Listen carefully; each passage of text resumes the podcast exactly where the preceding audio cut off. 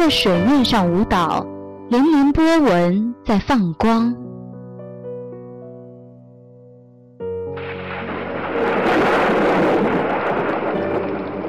雨渗入泥土中，沁香绿草的芬芳。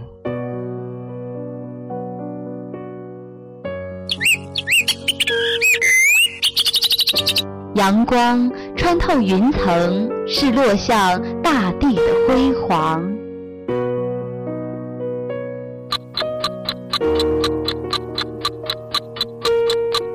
岁月从树林中走过，留下圈圈年轮。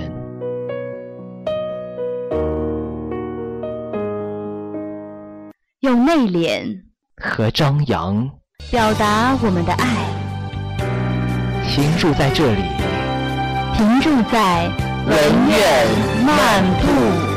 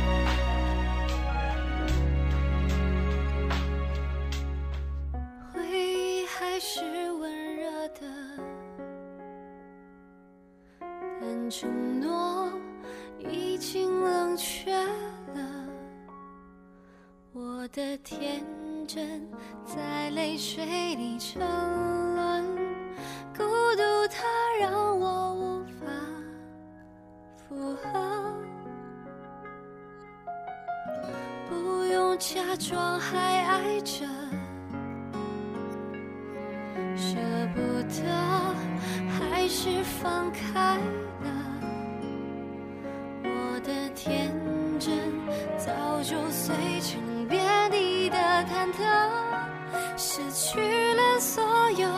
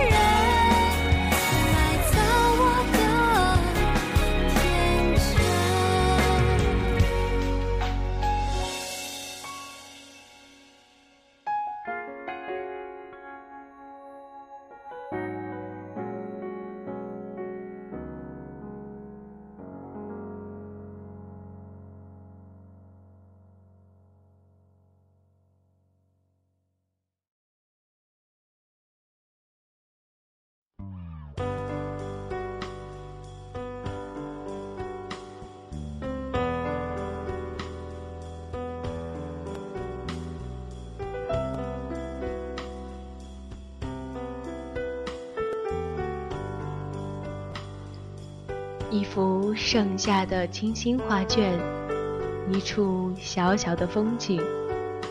忘却纷扰，忘却痛苦，置身于世界之外的地方。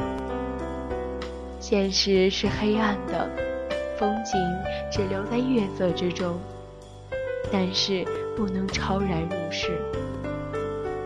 虚实相结合的气象，留下的是深深的赞美，是淡淡的忧愁。散文大家朱自清以轻柔的笔触描绘了一幅月色之下荷塘里的无边美景，抒发自己对黑暗现实欲超脱却不能超脱的复杂心境，勾勒出一幅安静祥和的又夹杂着一些忧伤的画卷。让我们一起来欣赏这篇优美的文章《荷塘月色》。这几天心里颇不宁静，今晚坐在院子里乘凉，忽然想起了日日走过的荷塘，在满月的月光里，总该有另一番样子吧。月亮渐渐的高了。墙外马路上的孩子们的欢笑已经听不见了。七在屋里拍着润儿，迷迷糊糊地哼着眠歌。我悄悄地披上大衫，带上门出去。沿着荷塘是一条曲折的小梅线路，这是一条幽僻的路，白天也少人走，夜晚更加寂寞。荷塘四面长着许多树，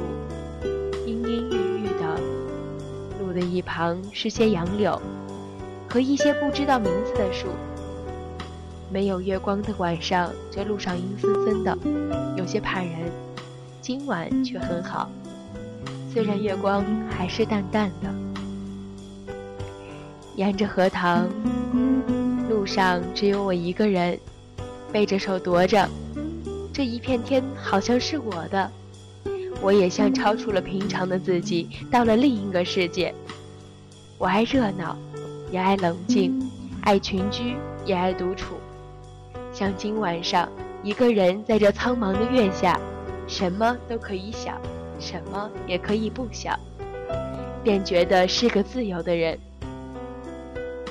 白天里一定要做的事，一定要说的话。现在都可以不理，这就是独处的妙处。我且受用这无边的荷塘月色好了。曲曲折折的荷塘上面，凝望的是甜甜的叶子，叶子出水很高，像亭亭的舞女的裙。层层的叶子中间点缀的是些白花，有些袅娜的开着，有羞涩的打着朵儿。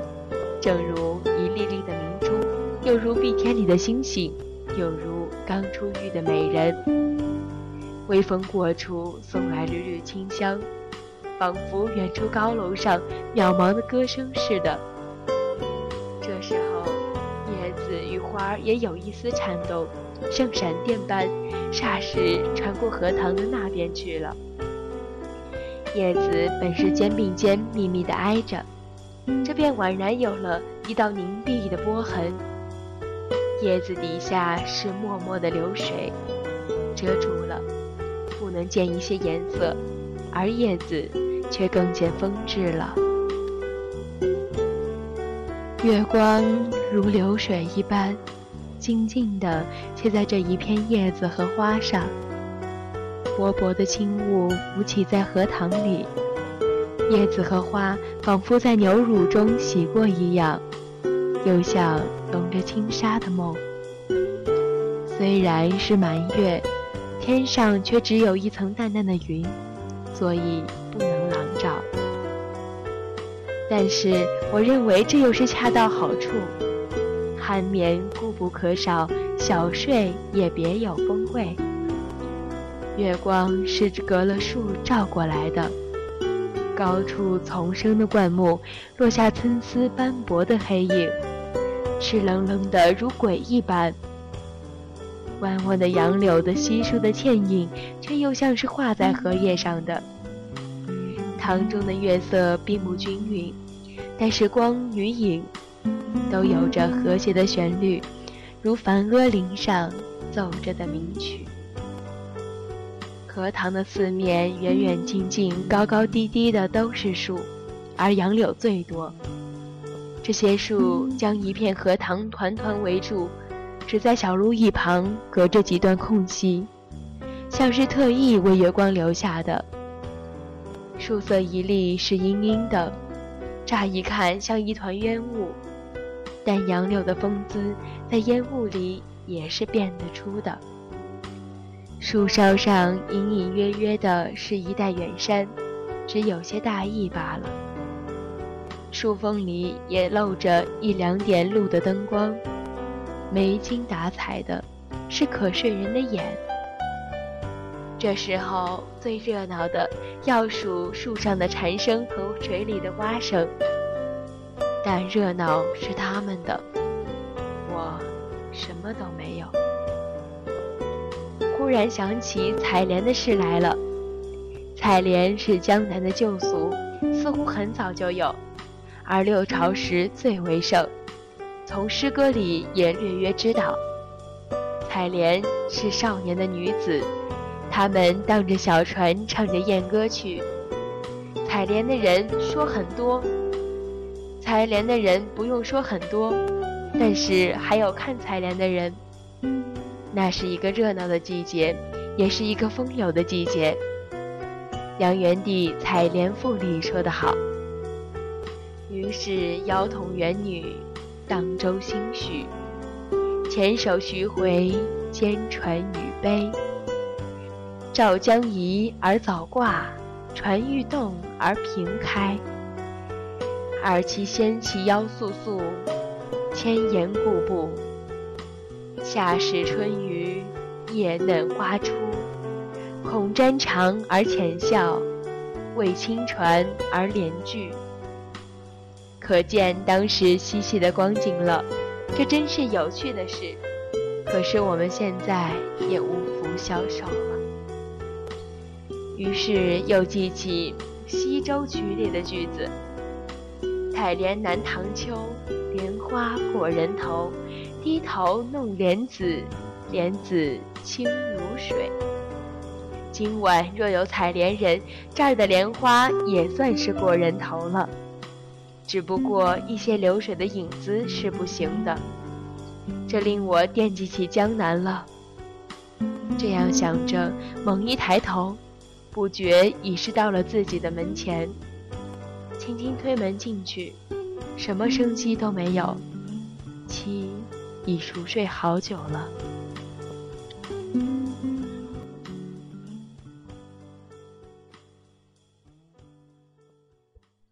不知道朋友们是否喜欢动物？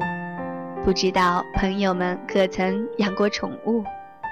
动物与我们人类。总是有着解不开的缘分，像狗、像猫等等，这些动物因长时间与我们相处，也渐渐通得人性，而被我们人类所喜爱、所关心。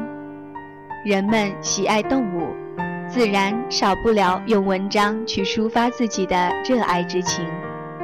作者郑振铎用亲切的文笔，讲述了自己一家的养猫经历。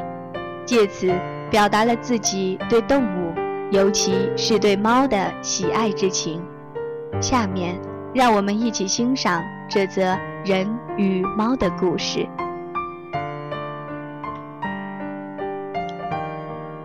我家养了好几次猫，结局总是失踪或死亡。三妹是最喜欢猫的，她常在课后回家时逗着猫玩儿。有一次，从隔壁要了一只新生的猫来，花白的毛，很活泼，如带着泥土的白雪球似的，常在廊前太阳光里滚来滚去。三妹常常取了一条红带或一根绳子，在他面前来回的拖摇着，他便扑过来抢，又扑过去抢。我坐在藤椅上看着他们，可以微笑着消耗过一二小时的光阴。那时，太阳光暖暖的照着，心上感着生命的新鲜与快乐。后来，这只猫不知怎的忽然消瘦了，也不肯吃东西，光泽的毛也乌色了，终日躺在厅上的椅下不肯出来。三妹想着种种方法逗它，它都不理会，我们都很替它忧郁。三妹特地买了一个很小很小的铜铃，用红领带穿了，挂在他颈下，但只显得不相称。他只是毫无深意的、懒惰的、郁闷的躺着。有一天中午，我从编译所回来，三妹很难过的说道：“哥哥，小猫死了。”我心里也感着一缕的酸心。可怜这两月来相伴的小吕，当时只得安慰着三妹道：“不要紧，我再向别处要一只来给你。”隔了几天，二妹从虹口舅舅家里回来，她道：“舅舅那里有三四只小猫，很有趣，正要送给人家。”三妹便怂恿着她去拿一只来。礼拜天。母亲回来了，却带了一只浑身黄色的小猫同来。立刻，三妹一部分的注意又被这只黄色小猫吸引去了。这只小猫叫第一只更有趣、更活泼。它在园中乱跑，又会爬树。有时蝴蝶安详地飞过时，它也会扑过去捉。它似乎太活泼了，一点也不怕生人。有时由树上跃到墙上，又跑到街上，在那里晒太阳。我们都很为它提心吊胆，一天都要小猫呢，小猫呢，查问的好几次。每次总要寻找了一回，方才寻到。三妹常指着它笑骂道：“你这小猫呀，要被乞丐捉去后，才不会乱跑呢。”我回家吃中饭，总看见他坐在铁门外边，一见我进门，便飞也似的跑进去了。饭后的娱乐是看他在爬树，隐身在阳光隐约里的绿叶中，好像在等待着要捕捉什么似的。把他抱了下来，一放手，又极快地爬上去了。过了二三个月，他会捉鼠了。有一次。居然捉到一只很肥大的鼠，自此夜间便不再听见讨厌的吱吱的声了。某一日清晨，我起床来，披了衣下楼，没有看见小猫，在小园里找了一遍，也不见，心里便有些亡失的预警。三妹，小猫呢？她慌忙地跑下楼来，答道。我刚才也寻了一遍，没有看见。家里的人都忙乱地在寻找，但终于不见。李嫂道：“我一早起来开门，还见他在厅上烧饭时，才不见了他。”大家都不高兴，好像亡失了一个亲爱的同伴。连向来不大喜欢他的张婶也说：“可惜。”可惜，这样好的一只小猫，我心里还有一线希望，以为它偶然跑到远处去，也许会认得归途的。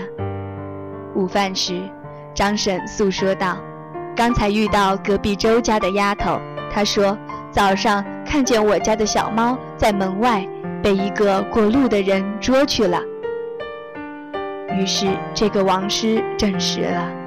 三妹很不高兴地咕噜着道：“他们看见了，为什么不出来阻止？他们明晓得他是我家的。”我也怅然的、愤恨的，在诅骂着那个不知名的夺去我们所爱的东西的人。自此，我家好久不养猫。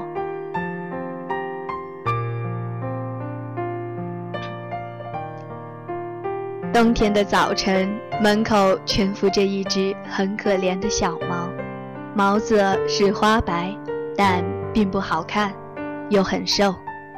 它扶着不去。我们如不取来留养，至少也要为冬寒与饥饿所杀。张婶把它拾了进来，每天给它饭吃，但大家都不大喜欢它。它不活泼。也不像别的小猫喜欢玩游，好像是具着天生的忧郁性似的。连三妹那样爱猫的，对它也不加注意。如此的，过了几个月，它在我家仍是一只若有若无的动物。它渐渐的肥胖了，但仍不活泼。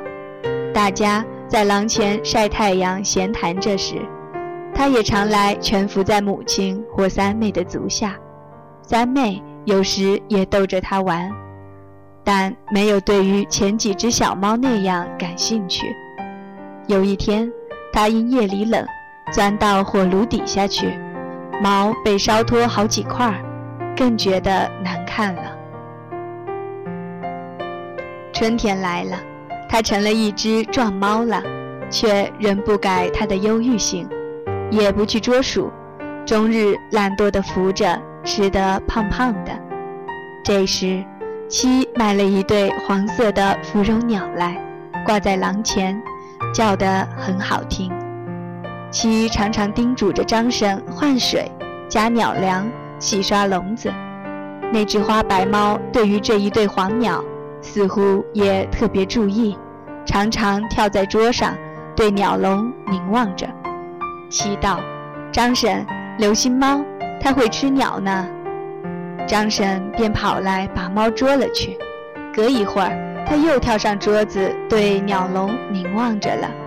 一天，我下楼时，听见张婶在叫道：“鸟死了一只，一条腿被咬去了，笼板上都是血，是什么东西把它咬死的？”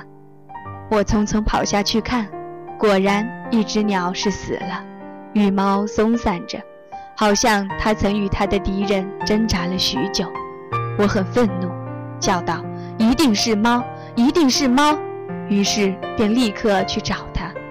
齐听见了，也匆匆地跑下来，看了死鸟，很难过，便道：“不是这猫咬死的，还有谁？”他常常对鸟笼望着。我早就叫张婶要小心了。张婶，你为什么不小心？张婶默默无言，不能有什么话来辩护。于是，猫的罪状证实了。大家都去找这可厌的猫，想给它以一顿惩戒。找了半天，却没找到。我以为它真是畏罪潜逃了。三妹在楼上叫道：“猫在这里了。”他躺在露台板上晒太阳。态度很安详，嘴里好像还在吃着什么。我想，他一定是在吃着这可怜的鸟的腿了。一时怒气冲天，拿起楼门旁倚着的一根木棒，追过去打了一下。他很悲楚地叫了一声，便逃到屋瓦上了。我心里还愤愤的，以为惩戒的还没有快意。隔了几天。李嫂在楼下叫道：“猫，猫，又来吃鸟了。”同时，我看见一只黑猫飞快地逃过露台，嘴里衔着一只黄鸟。我开始觉得我是错了，我心里十分的难过，真的，我的良心受伤了。我没有判断明白，便妄下断语，冤苦了一只不能说话变俗的动物。想到他的无抵抗的逃避，亦使我感到我的暴怒，我的虐待都是针，刺我的良心的针。我很想补救我的过失，但他是不能说话的。我将怎样的对他表白我的误解呢？两个月后，我们的猫忽然死在邻家的屋脊上。我对于他的亡失。比以前的两只猫的亡失更难过得多，我永无改正我的过失的机会了。自此，我家永不养猫。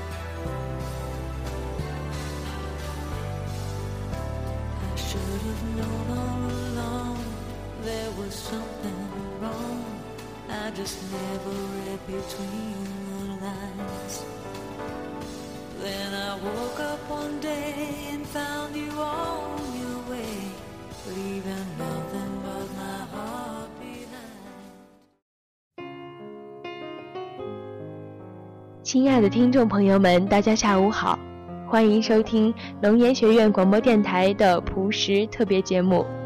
下面为您带来的是《玫瑰之下》，来自一三级文传院中本二班陈新宇同学。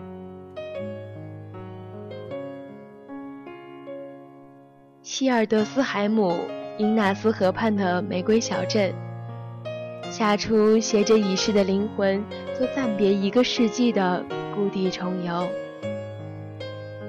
雨后初晴。各种精致的建筑在温煦的日光下闪耀着金色的光芒，美丽的令人心醉。集市广场的古董喷泉位于市政厅的前方，在周围建筑中，唯有它是经受过战火的洗礼，留有黑色的痕迹，沉淀着历史的厚重感。夏初在一家格调优雅的咖啡厅里，闲适地解决掉一个三明治和一杯咖啡后。步履缓慢地穿过了几个街区。圣米迦勒教堂蓝色的屋顶在碧蓝如洗的天空中闪耀得更加明媚圣洁。这座已有一千多年历史的教堂流传着许多故事和传说，但有些故事却鲜为人知。圣米迦勒教堂曾被战火摧毁。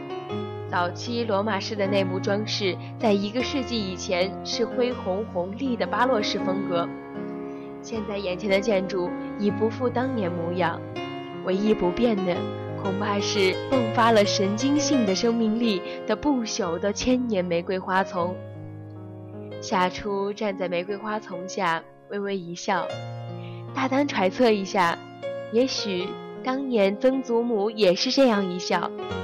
然后在异国的玫瑰花丛下虏获了曾祖父的芳心。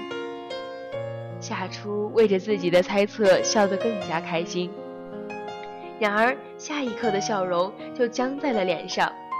他惊愕地抬起头，看着突然出现在并且抓着自己不放的外国男人，露出一个露出一个带有些许扭曲的表情。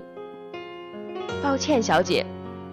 这个高大的外国男人对着夏初安抚性的一笑，从口袋里掏出一张泛黄的黑白照片，递给夏初。你长得很像一个人。夏初接过照片，就是他身后的这面墙。一个有着严肃面孔的德国男人搂着一个笑着娇艳的中国女人。这是他在二战的战火中分离的曾祖父和曾祖母。他仰起头，惊讶地问：“你是谁？怎么会有我曾祖父和曾祖母的照片？”外国男人了然一笑：“我叫莱纳斯，原谅我刚才的失礼。莱纳斯，意为太阳之神之子。”眼前的男人确实有太阳神一般的英俊笑容。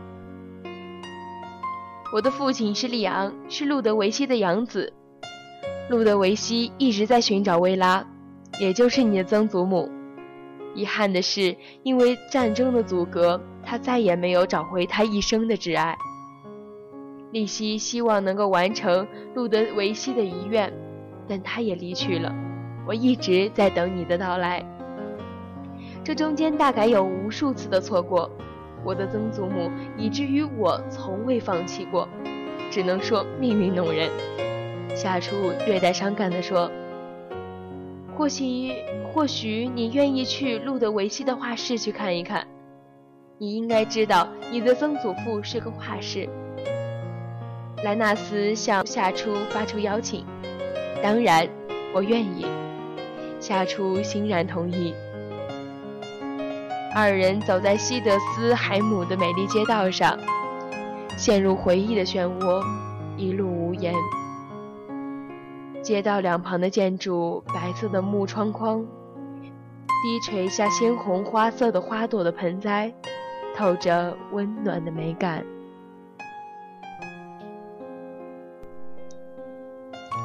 画室整洁而明亮，显然是经常被打扫。夏初不着痕迹地看向莱纳斯，他正侧着身子，一个一个地揭开放置在画室中的数个画架上的帆布。表情十分认真，他又转过身，环顾四周，绕着画室走动，在一幅幅画前做短暂的停留。这些或是素描，或是油彩，风格多样的画上，都有着一个共同的主角。无论哭，无论笑，无论闹，都带有动人的娇俏和入骨的温馨。与家里那些眸眼中浸着惆怅和哀思的照片。完全不一样，完全不一样。看看这些，莱纳斯已经把所有的帆布都揭开了。这是最后几年的作品。夏初轻触着其中一个画架，画中的曾祖母明显已经有了身孕，一脸微笑地靠在曾祖父的胸前，散发着母性的光芒。再看另一幅，曾祖父把曾祖母抱在怀里。一个可爱的小孩子拽着他母亲的裙摆，安静地站在两人身旁。夏初一幅幅看过去，每一幅都让他动容。在曾祖父追寻与等待的每一个日月里，这些是他仅有的精神依托。莱纳斯，明天我要回国去，我得告知我母亲，然后我们会把曾祖母送回曾祖父身边。那最好不过了，善良的小姐。玻璃窗外的希尔德斯海姆，处处盛放着玫瑰。夏初起身离开候机室，准备登机。希望你能喜欢希尔德斯海姆的玫瑰，夏初。夏初抱着怀中艳丽的红玫瑰，惊讶地看向再一次突然出现的男人。莱纳斯，你。美丽的小姐，或许你愿意接受我的陪伴。